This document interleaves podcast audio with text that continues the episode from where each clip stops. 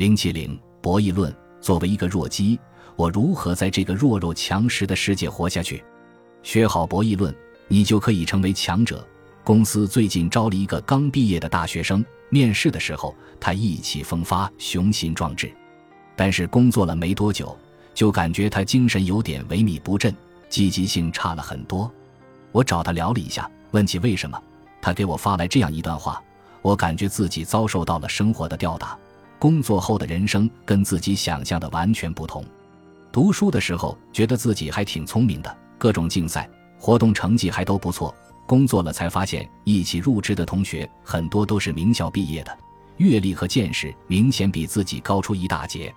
身边的同事也很优秀，处理事情总是井井有条。自己想贡献点 idea，但是一说出来就被否决。我废寝忘食想出来的创意，跟他们一比就立见高下。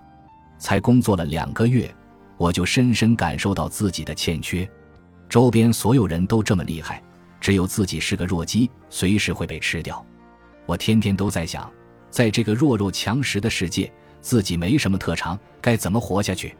其实这种想法并不罕见，世界上并没有那么多强者，所有的芸芸众生都是跟我们一样在努力活着。但是我也能理解，也曾经体会过。刚进入一个新的社会圈子，总会遇到新鲜而陌生的事物和环境，遇到新的逻辑和思维，一下子适应不过来，就会受到打击，产生弱者思维，觉得自己的能力不足，资源匮乏，跟周边那些老炮相比什么都没有，以至于自己即使想要努力成长进步，却常常感到很无力。但这只是优胜劣汰的禁锢思维导致的。一方面，你刚开始进入一个新的环境。虽然看起来什么都不会，但其实具有什么都可能学得会、做得好的无限潜力。另一方面，即使你未必如周边人一样优秀，是否就真的没有出路了呢？